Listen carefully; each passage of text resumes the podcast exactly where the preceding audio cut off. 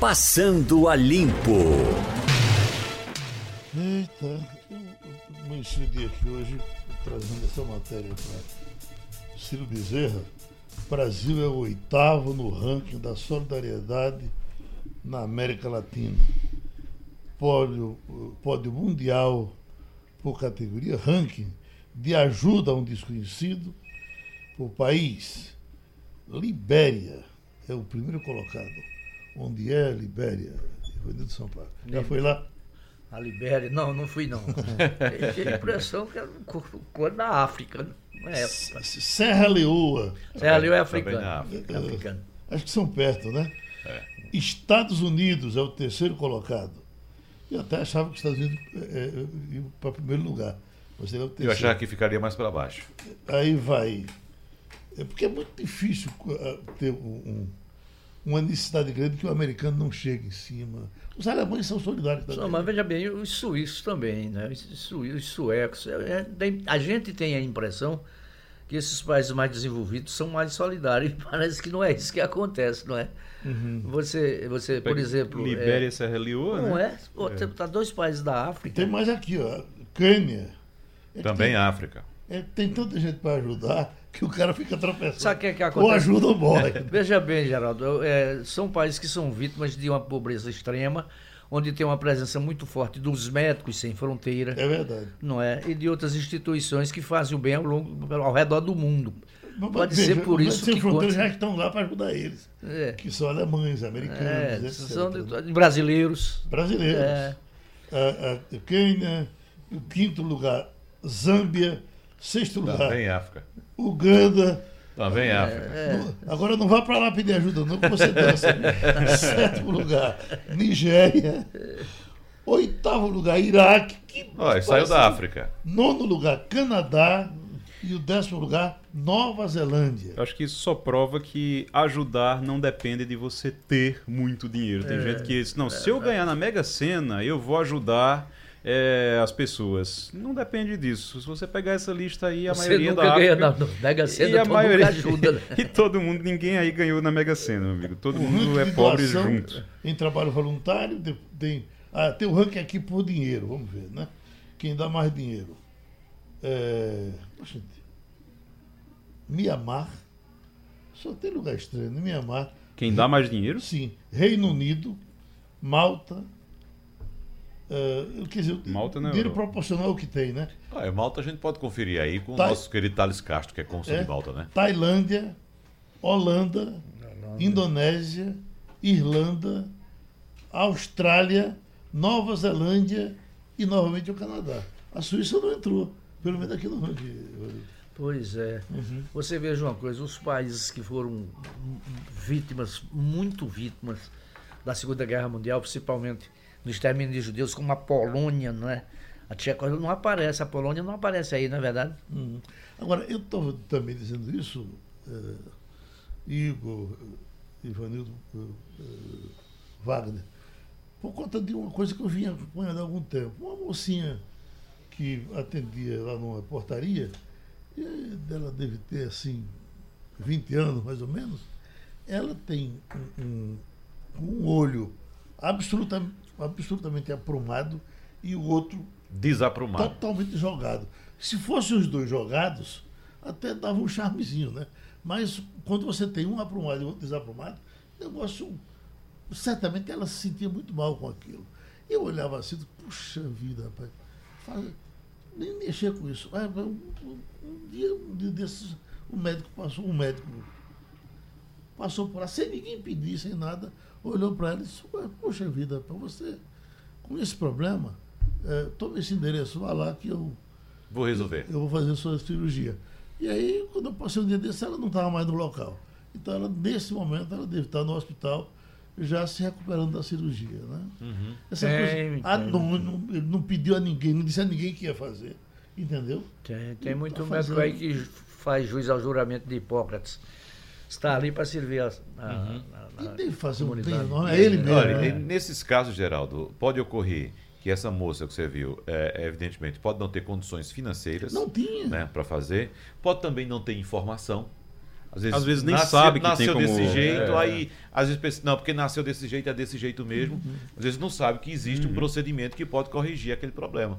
Né? Agora, eu, eu, eu, eu acharia, se ela tivesse consciência de tudo, não é fácil. Eu fiz um debate um dia desses aqui com médicos, para você ser atendido por, um- por um, um oftalmologista fora de plano de saúde, é muito É uma agonia. difícil. É, é serviço muito público, difícil. É, É. quase impossível. Geraldo, olha, Exatamente. eu, eu, eu sou testemunha, eu vi. Você lembra do doutor Jaime Queiroz, cancerologista? Doutor Jaime atendeu muita gente de graça e ainda dava o remédio, a medicação, Exatamente. rapaz. Eu vi. Exatamente. Não é? Uma, uma mocinha, é, hoje é casada, tem filho, uma pessoa humilde, é, e é, eu disse a ela, né, olha, eu vou tentar com o doutor Jaime Queiroz lhe atender. Ela estava com um, um problema na mama, não era câncer, mas era um, um caroço. Ele atendeu no consultório dele, pessoal, na Avenida Agamenon Magalhães. É, tratou dela e deu remédio, deu, deu o me- o medicamento. Quer dizer, tem muito médico que é de coração grande. rapaz. Evandro, eu, eu, eu, eu ia por diversas vezes, quando eu tive o problema do, do câncer, fui por diversas vezes conversar com ele aqui no Hospital do Câncer. Ele era chefe de um setor lá. E quando você entrava no lugar onde ele atendia, você via pedaços de gente. Era impressionante. Gente cortada da boca, cortada. E o doutor Jaime lá numa- Ah, era. num- brincando com todos, zonando com todo mundo. Entendeu? Estava sempre humorado, né? Claro, É impressionante. É. Morreu faz uma falta do tamanho do mundo. Escute, eh, tem tanta coisa hoje que chega, fica di- difícil de saber. Já que você começar. começou. Eu, deixa eu lhe falar aqui de uma coisa que eu achei muito curiosa. Marcelo Odebrecht está dando palestras agora. Ele foi dar uma palestra, a primeira delas, da, no- da Fundação Getúlio Vargas, em São Paulo. Foi ontem ou anteontem. Mas disse que era uma multidão querendo a palestra de Marcelo Odebrecht sobre crises em empresas, sobre Compliance. compliance. Veja só.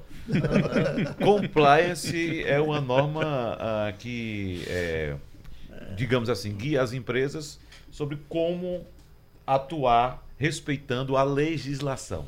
E com a maior transparência E, possível. como- e veja só, quem foi dar a palestra sobre compliance? Marcelo Debete. Foi ensinar Agora, foi com toda- como é que não se faz. Agora, com toda condição para dar uma bela palestra. né? Não Porque façam o que eu Ele é fiz. desenvolto, ele, ele, ele- ele fala bem. Certamente ele conhece todos os lados do balcão, né? É, não é. somente dois. Ele pode dizer exatamente o que, é que acontece quando você não faz nada do que ele diz na palestra, É. provavelmente. A empresa dele está devendo agora 98 bilhões É. e, 600, e 800 milhões de reais. Tá, pe- pediu para a antiga, como é que se- chama-se hoje? Tem um, um termo técnico, né? Recuperação judicial. Recuperação No judicial. geral. É. Mas, Está esperando, inclusive, julgamento, né? Mas parece a- que o Brasil pede isso, pede que as empresas sejam desonestas, que as pessoas sejam desonestas. Por exemplo, Castilho estava comentando ontem aqui eh, a frase de uma pessoa, acho que ligada ao setor corporativo, eh, não, não me recordo muito bem, dizendo eh, como é difícil, Ivanildo Sampaio, como a empresa é exigida quando ela é honesta. Quando ela, por exemplo, eu estava comentando a respeito desse, desse prédio que desabou em Fortaleza, que o prédio não tem nenhuma documentação, não tem nada. Ou seja, construído de forma irregular e estava lá há, há 30, 40 anos o prédio lá. Né? É ele contando como é difícil a empresa que chega, apresenta um projeto no órgão público, por exemplo, na prefeitura, né? vou construir um prédio em tal lugar, em tal terreno. Aí vem desde licença ambiental, vem eh, licenciamento para construção, tudo e fica tudo em cima para que a empresa cumpra com o máximo rigor que diz a legislação. Mas o Estado não tem o mesmo rigor com quem faz, por exemplo, construção irregular. dar um Veja só, um prédio daquele, num bairro nobre de Fortaleza. eu- eu- Agora, vamos perguntar a alguém, proprietário daquele edifício, se alguém passou algum ano sem pagar IPTU? É, deixa eu te dizer uma coisa. Eu fui, eu fui testemunha, eu estava, trabalhava na Federação das Indústrias de Pernambuco, e o empresário conversando com um outro empresário, este que, eh, os dois, os dois eh, comentando sobre os problemas que eram tocar suas empresas. Um deles era dono de um cotonifício. Aí disse para o outro: Você está devendo a quem? Eu devo a CELP, que nesta época era estatal, e devo a Compesa. E vou dizer uma coisa a você: eu não pago. Eu duvido que eles cortem minha água ou minha luz. Era assim que raciocinavam há 30 anos atrás ou 40 anos atrás alguns dos empresários de Pernambuco. Então ficava devendo um ano na Compesa, ficava devendo um ano na CELP, porque sabia que as empresas estatais dificilmente, difícil, iam lá e, e suspendiam a água e cortavam a energia. Não pagava. Deixava que, quando chegava num ponto a ser executado, porque chegou um ponto, aí ia lá, negociava, tinha 40% de desconto, 50% de desconto na conta, dividia em 10 meses, pagava dois, não pagava oito, enfim. Isso era uma esculhambação total e absoluta. Hoje, felizmente, eu acho que, que essa mentalidade começou a sumir de Pernambuco, até porque os governos têm sido mais exigentes, a CELP não é mais estatal, a Compesa passou a ser mais profissional, não, não, não paga água, vai lá e corta. Certamente, nesse caso, é, é, é, Ivanito, quando chegava uma cobrança, falava com um deputado, falava com um secretário de Estado. O próprio governador. É, com o governador.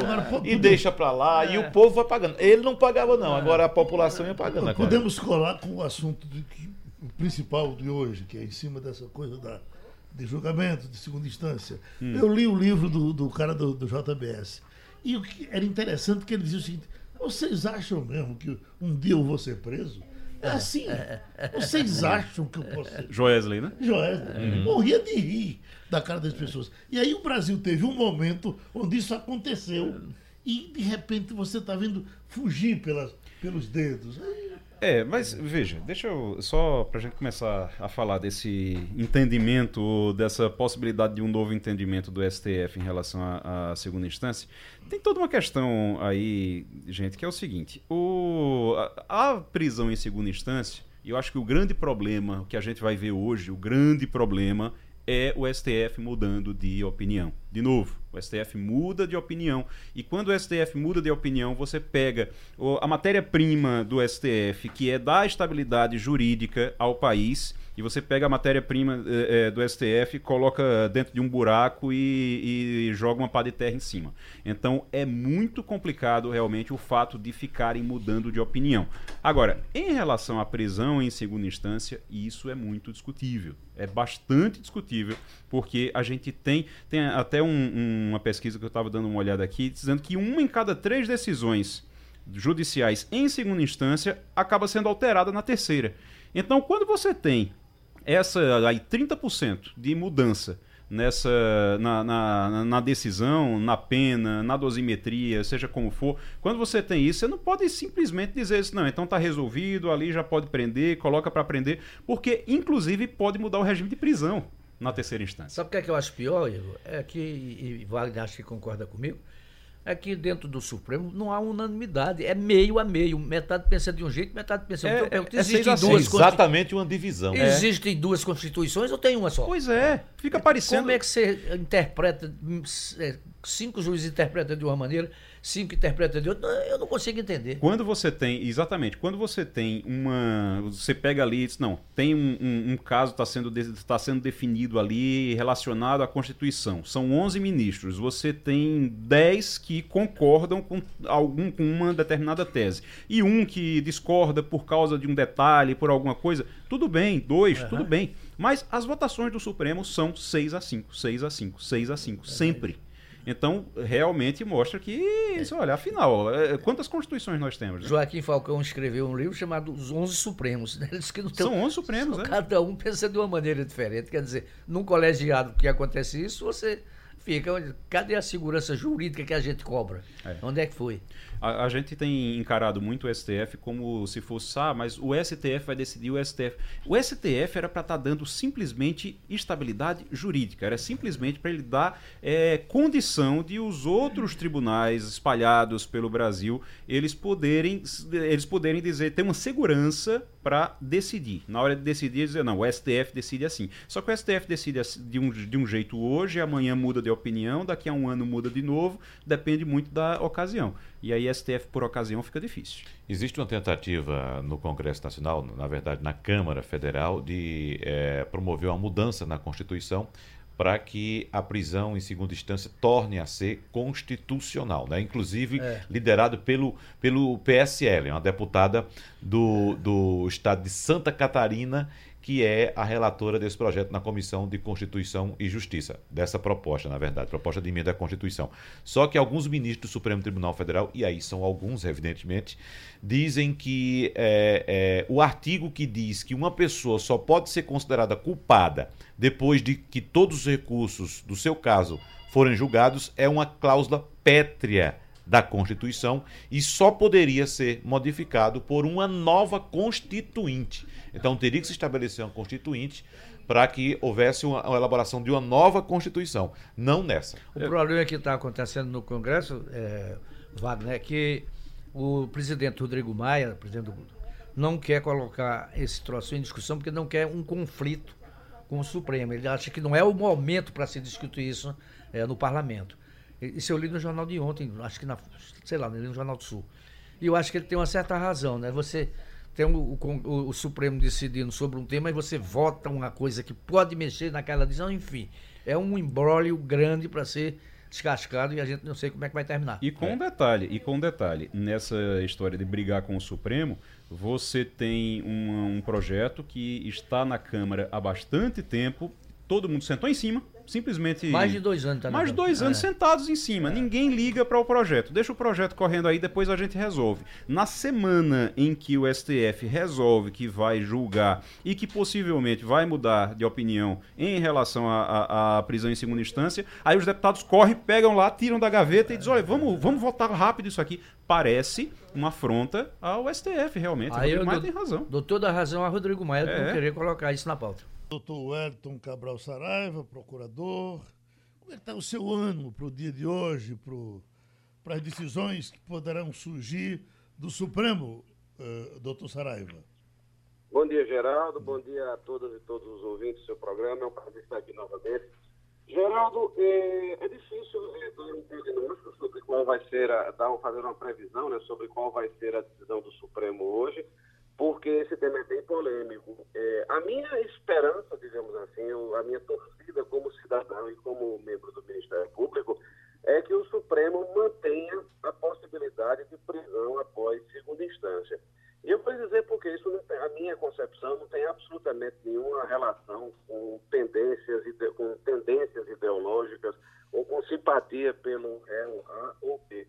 É, é, desde a década de 1940, é, a legislação brasileira sempre permitiu a prisão após o, a condenação em segundo grau. Isso só mudou na década de 1970, é, quando o Código de Processo Penal foi alterado com a chamada Lei Fleury. Curiosamente, foi uma garantia dada a, aos réus em geral por conta de um criminoso torturador que era o delegado Sérgio Paranhos Fleury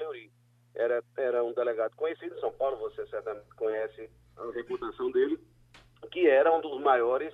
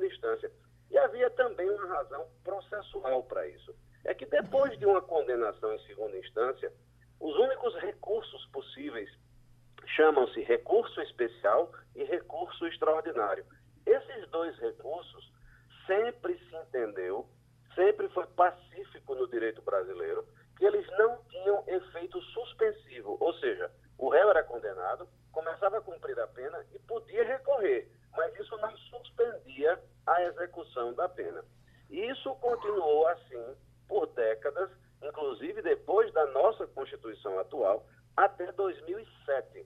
Em 2007 foi que pela primeira vez na história do Brasil, o Supremo Tribunal Federal mudou essa, esse entendimento e passou a considerar que um réu só poderia ser preso depois de ser condenado até a última instância. O judiciário brasileiro, de uma forma sintética, de uma forma simples, tem quatro instâncias. A primeira instância, a segunda, o Superior Tribunal de Justiça e o Supremo Tribunal Federal. São quatro instâncias. E a partir de 2007, o Supremo considerou que só depois de o, Ministério Público percorrer essas quatro instâncias e o réu ser condenado na última delas, ele poderia ser preso para começar a cumprir a pena.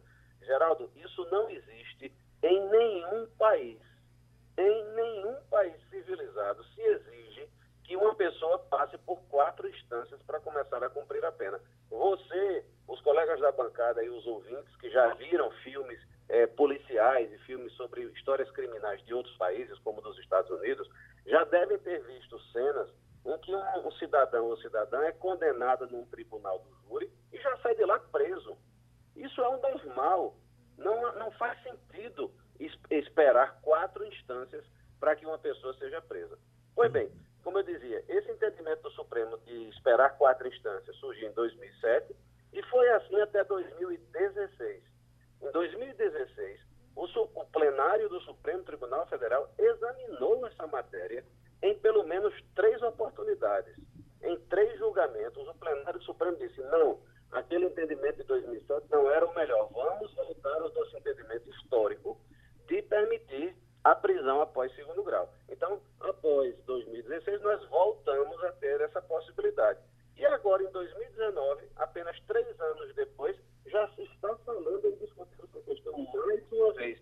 Eu não consigo entender como é que a Suprema Corte de um país, sem que tenha havido uma mudança jurídica forte, uma mudança social importante, volte a discutir essa matéria apenas três anos depois de ter decidido pela possibilidade de prisão em segunda instância. Então, eu espero, concluindo a minha resposta, que o Supremo mantenha o seu entendimento de 2016, que é o entendimento mais correto. A Constituição não proíbe prisão após segunda instância, ela diz uma outra coisa e as pessoas, a meu ver, entendem equivocadamente que ela proíbe, mas na minha interpretação ela não proíbe, e eu espero que isso seja mantido até para dar mais efici- também para dar mais eficiência ao nosso sistema criminal. Agora, é, é, a gente tem inclusive uma, ve- uma batalha campal aí na rua de Gilmar Mendes, para lá e para cá, que já foi a favor da prisão em segunda instância, agora defendendo o trânsito em julgado. Aí eu lhe pergunto, é, é normal que, o, que o, Supremo haja dessa forma? Eu não acho que seja normal, Geraldo. É, eu tenho é, grande respeito por, por todos os ministros do Supremo, mas eu não posso, como cidadão, deixar de, de sentir muita inquietação, muita, muita até indignação com a postura de alguns ministros do Supremo Tribunal Federal. É, o caso do ministro Gilmar Mendes é um caso bem especial, é, porque nós vemos o ministro Gilmar Mendes circulando pelo meio político como se fosse um político partidário. Na época do presidente Temer, por exemplo, eram frequentes as visitas de Gilmar Mendes ao presidente Temer. Agora, o ministro Gilmar Mendes está tendo reuniões com o presidente Jair Bolsonaro.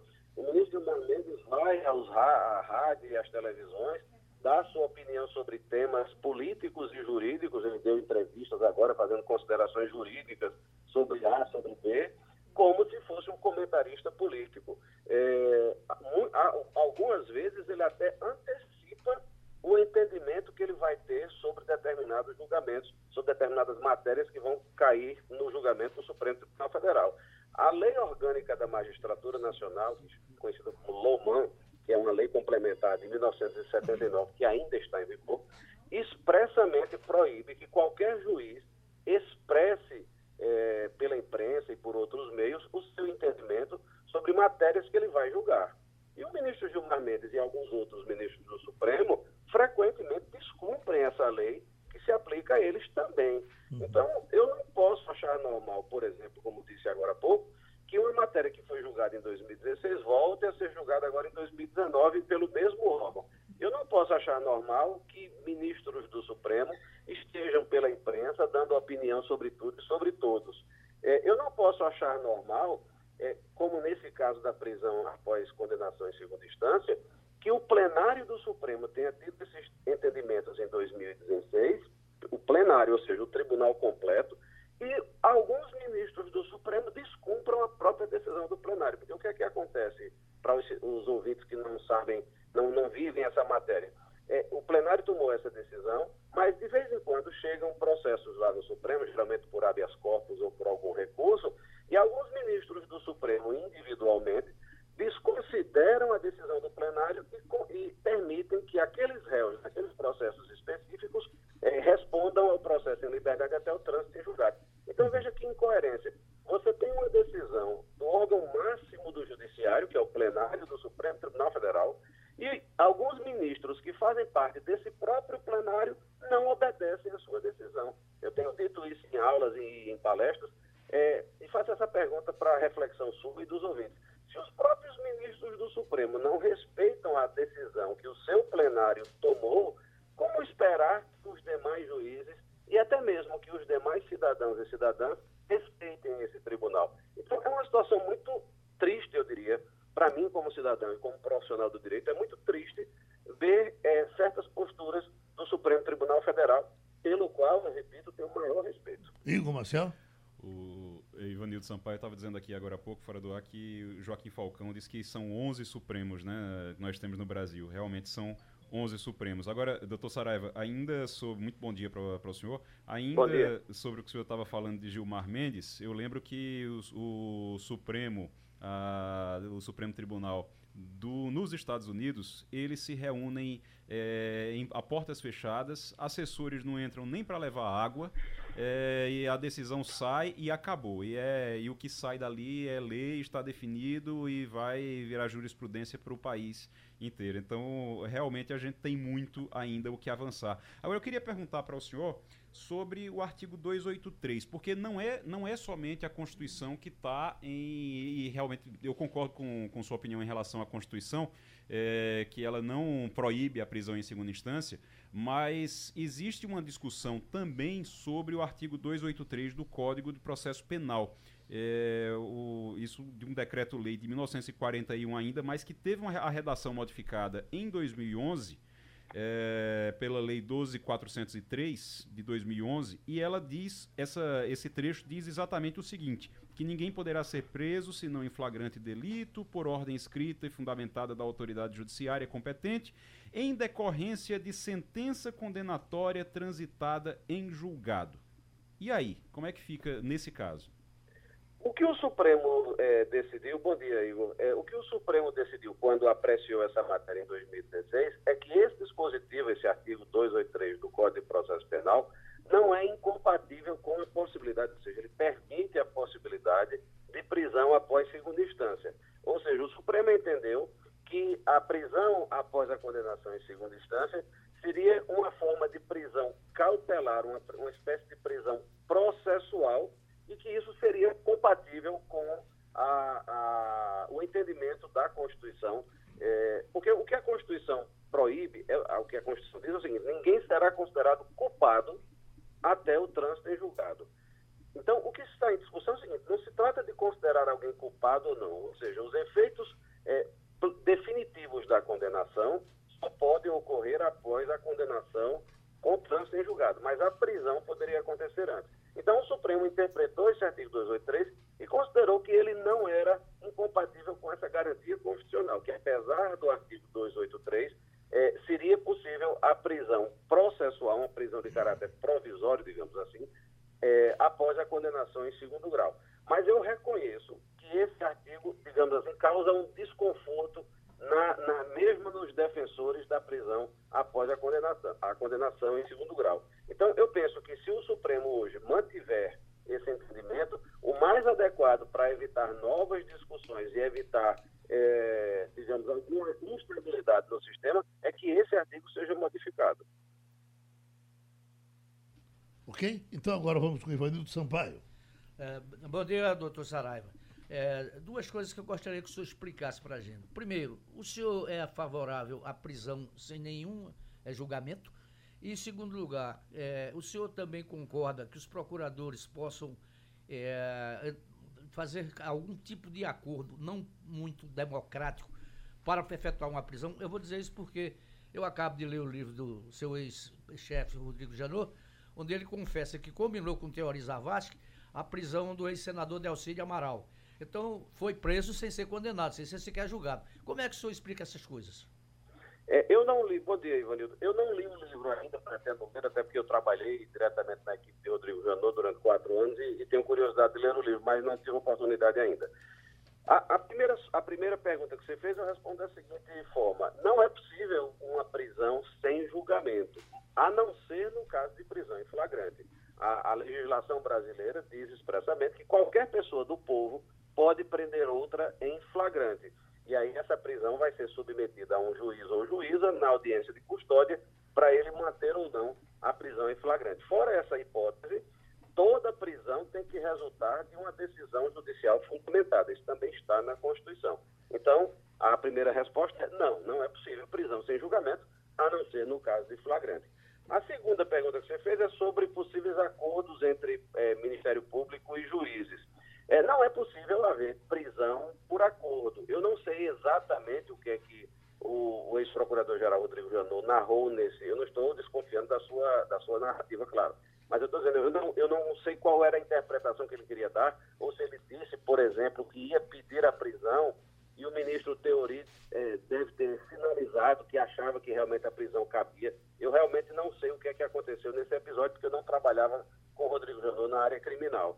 É, mas o que acontece na prática, é, Ivanildo, é que como os membros do Ministério Público atuam perante os juízes quase que diariamente na área criminal, é, ele, por, pelo fato de ambos serem concursados, pelo fato de ambos terem uma carreira paralela, no sentido de que um vai, vai evoluindo na carreira ao lado do outro. Então, às vezes, se, se desenvolve uma relação, não de intimidade ou de amizade, mas de confiança profissional e pessoal um no outro.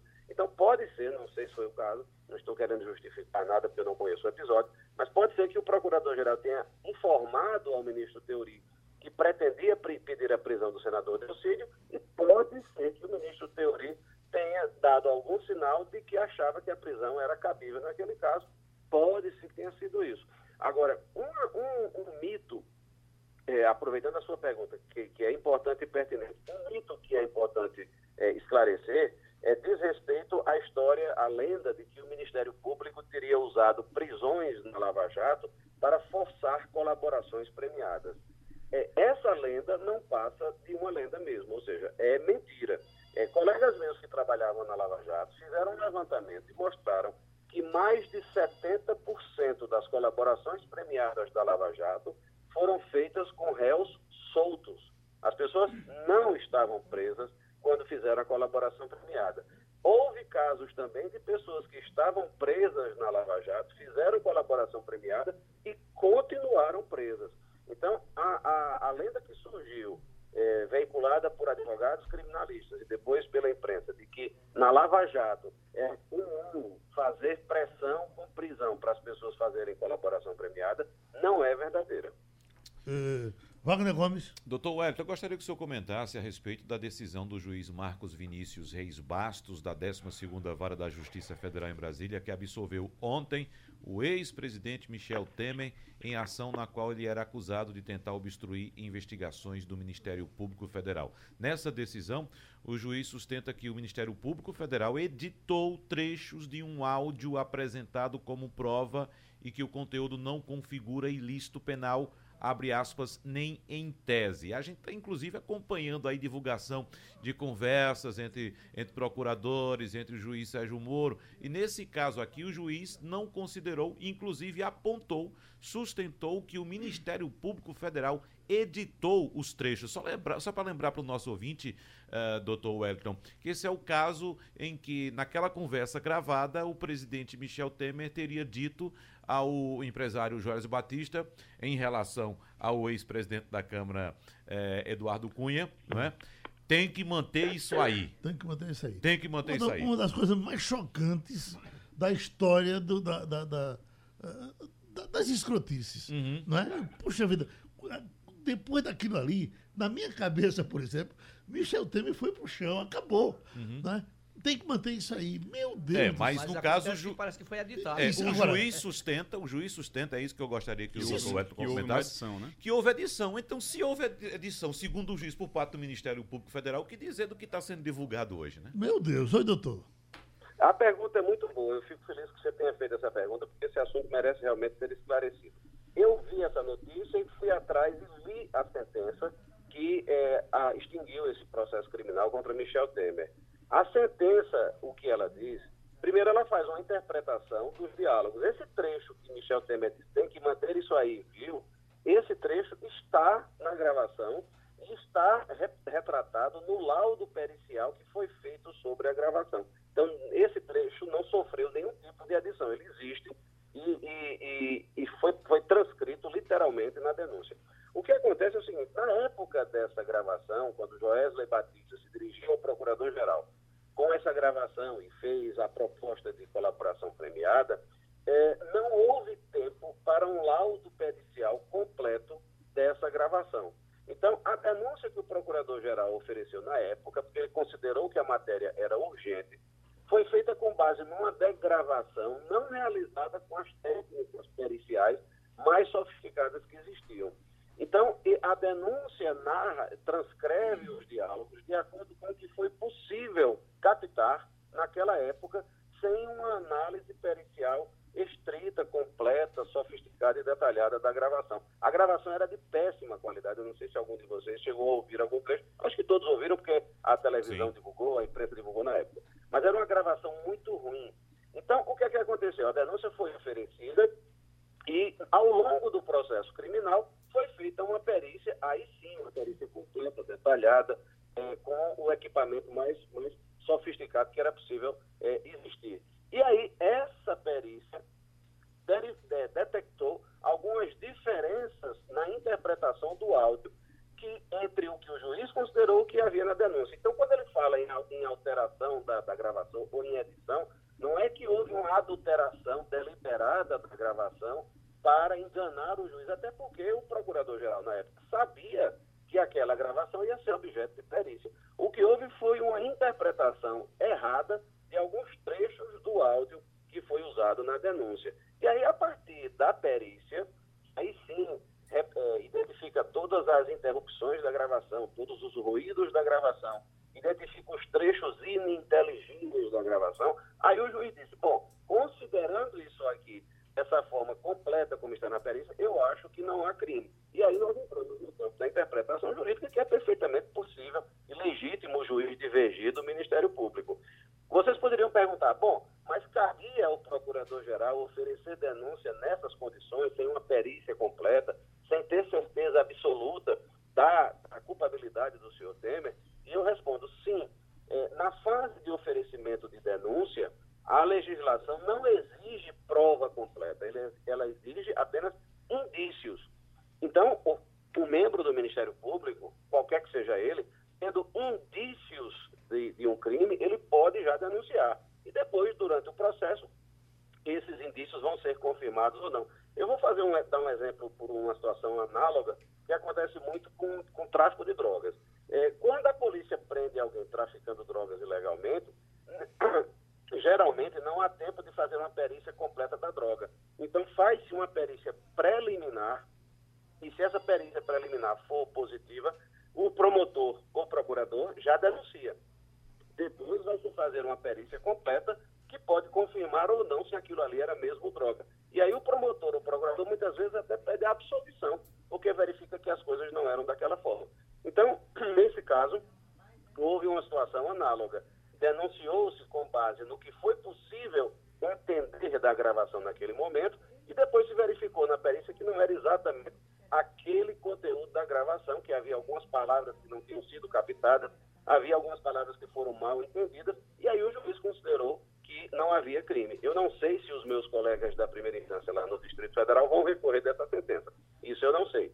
Mas, é, para concluir, aquele, aquela frase que chocou o Geraldo Freire, chocou muita gente, a mim inclusive, essa frase não teve nenhuma alteração. Ela realmente foi é, reproduzido da forma que o presidente a disse. Só mais um detalhe, uma dúvida pequena, é, doutor Wellington. O juiz entendeu ainda nesse caso que o diálogo evidencia, quando muito, segundo o juiz, abrir aspas para ele aqui, bravata do então presidente, distante do que seria conduta dolosa de impedir ou embaraçar concretamente a investigação.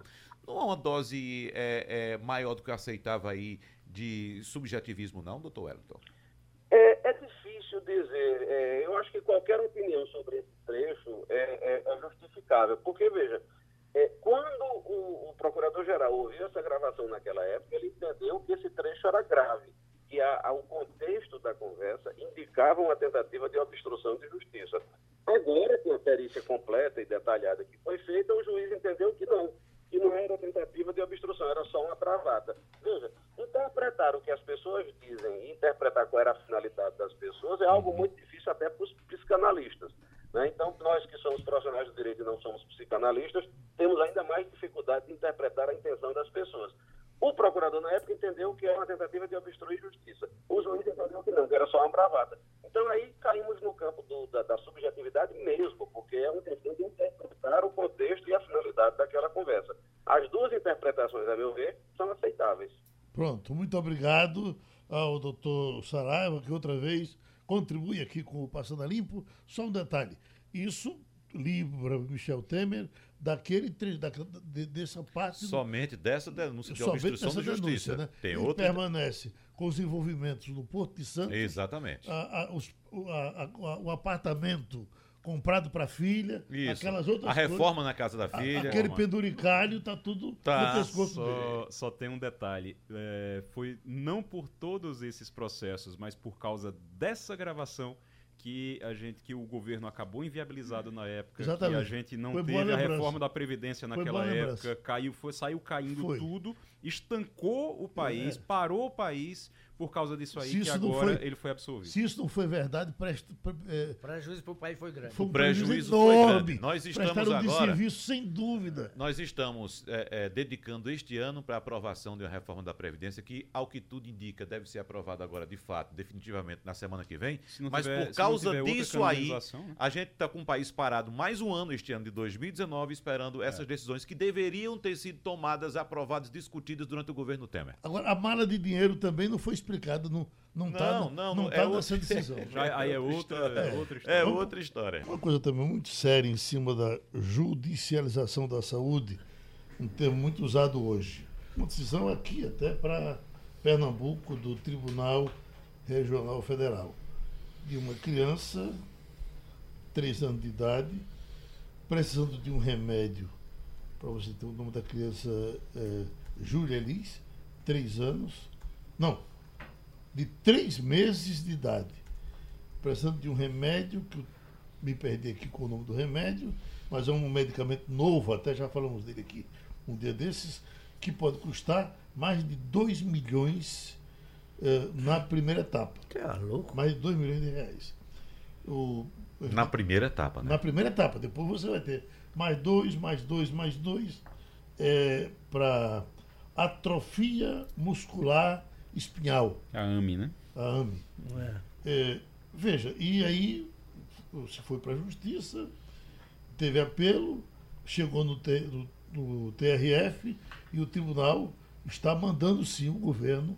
Tribunal Regional Federal da Quinta Região. Manda pagar esse medicamento. Qual é o preço do remédio? 2 milhões. 2 milhões, as, as, as seis gotas, são seis gotas do primeiro tratamento. Do primeiro deve, tratamento. Deve ser feito com sangue é. da bomba do Espírito Santo, né?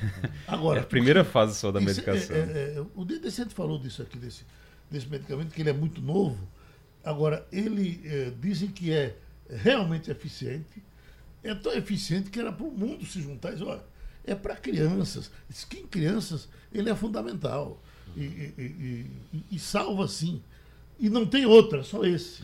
E 2 milhões de reais, Geraldo, hoje, você falou em mundo, custa algo em torno de 500 mil dólares, um pouco menos de 500 mil dólares, inclusive que para os grandes é, é, empresários deste planeta não chega a ser muita coisa, não. Não, mas de qualquer maneira é um absurdo qualquer remédio custar isso. É. Qualquer um. É, mas veja só, mas a, a, o problema também, a patologia não é nada simples, né? É uma uhum. patologia extremamente mas, grave. Mas, espera bem, o que eu estou colocando é o seguinte, ele é feito de quê? Qual é a matéria-prima de um remédio desse para ser tão caro? É porque, é porque o que gastaram, o, o, ele é novo, está saindo agora. Pode ser o que gastou-se na pesquisa para chegar a ele. O que gastaram Só se for por aí, porque não há outra razão. É, o que gasta com a pesquisa, é, tudo bem, é, é, é, é caro, tudo, mas se você for para o básico de formação de preço mesmo. Quando você vai fazer é, é, o básico de formação de preço, num caso como esse, de qualquer forma, é muito alto, é muito caro. Na verdade, os 2 milhões você pode pegar aí que a maior parte está sendo cobrada simplesmente pela exclusividade, pela, pela patente. Pela, isso aí vai dar um lucro absurdo.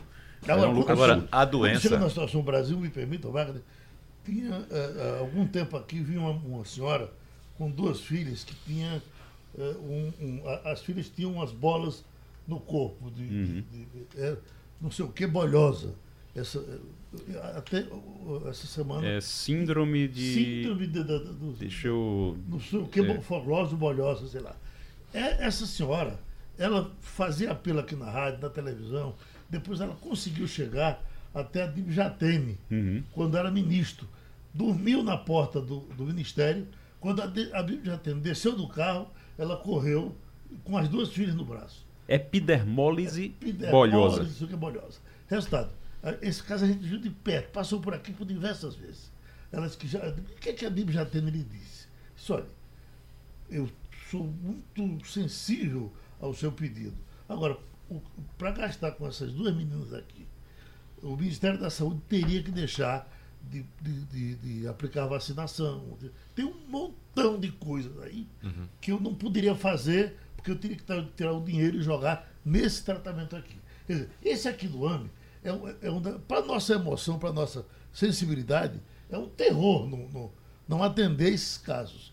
Agora, você imagina o resto, quanto vai se morrer de gripe e de outras coisas. É, agora, Vai faltar dinheiro para as outras coisas. Só, só uma coisa, em relação a esse, a esse medicamento, é, esse medicamento que é para a AME, ele já, já está sendo agora fornecido pelo SUS, já está no SUS.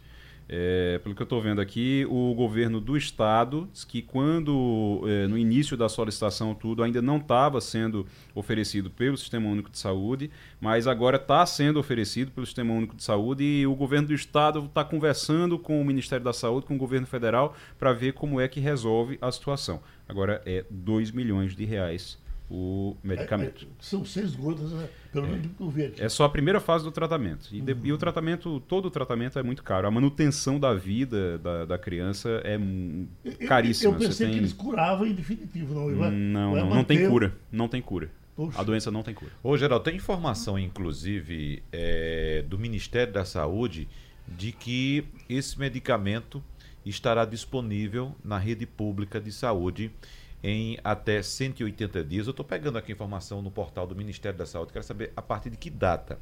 Nós, isso aqui foi publicado em abril deste ano. Abril, então, 180 dias são seis meses, né?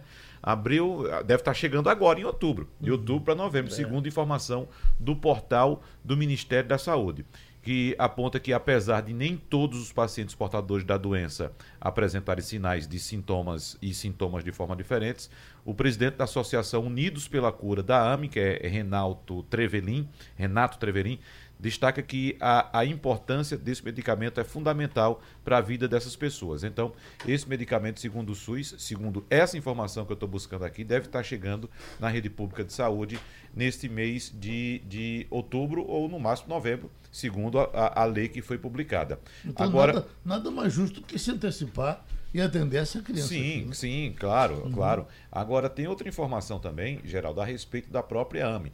O que, é que, o que é que significa a AME? A AME é uma doença neurodegenerativa com herança autossômica recessiva, Ivanildo Sampaio. O que é que significa isso? Que é necessário que ambos os pais, os progenitores, pai e mãe, possuam o gene da doença e que o embrião herde do pai e da mãe o mesmo gene.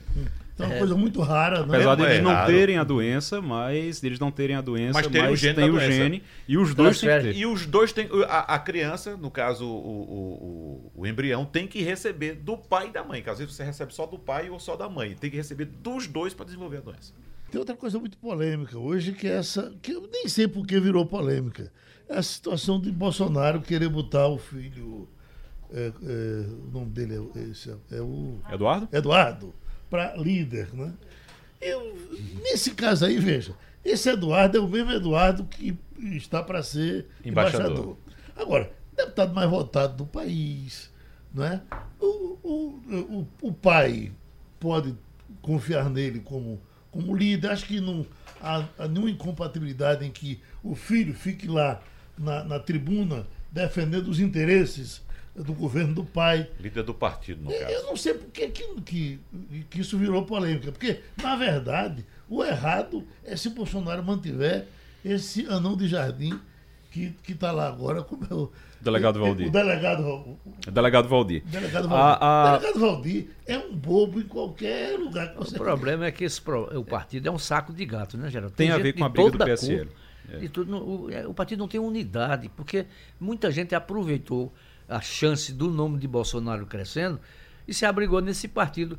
Eu tenho certeza absoluta que o presidente Luciano Bivar não conhecia metade dos que foram eleitos. E tem Metade, outra coisa, Geraldo. Você tá depois sendo muito bonzinho com metade. É, e tem outra coisa, Geraldo. É, o que pega muito nisso aí também, de ontem, inclusive, é que o presidente, pela manhã, quando ele passa por aquele cercadinho do Alvorada, ele diz: Eu não tenho nada a ver com isso, eu não estou falando nada, eu não estou me metendo, não. Mas ontem circularam na, na- na- nos bastidores da Câmara vários áudios do próprio presidente Sim, da República orientando ele- a bancada a destituir o líder. Orientando e, pro- e- e prometendo. contando, ele prometendo. contando, ó, falando com o cara, só, só falta, falta é, tá, quero, mais um voto para fazer 27. Com Exatamente. 27 a gente, a gente bota. Pra poder trocar o líder. Para trocar o líder, para botar Eduardo Bolsonaro para ser o líder do partido. Eu não sei porque isso não, for, não é um jogo aberto com, com todo mundo. que Pois é. tem isso, né? É, agora, ou- por outro lado, do lado é, bivarista do PSL, começou a circular também uma corrente ontem na Câmara para expulsar o presidente da República do partido. Veja que coisa inédita no o Brasil. presidente da República ser Ser expulso, do partido. próprio partido. Agora, deixa eu colocar uma coisa pra vocês e que isso pode ser um balão de ensaio, porque é o seguinte: o Bolsonaro tem que saber exatamente quem é que vai com ele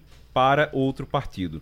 Para saber exatamente quem é que vai com ele para outro partido, em política, ainda mais com esses com essas raposas lá, você não olha, não olha no olho, pergunta e você acredita no que o sujeito diz, não.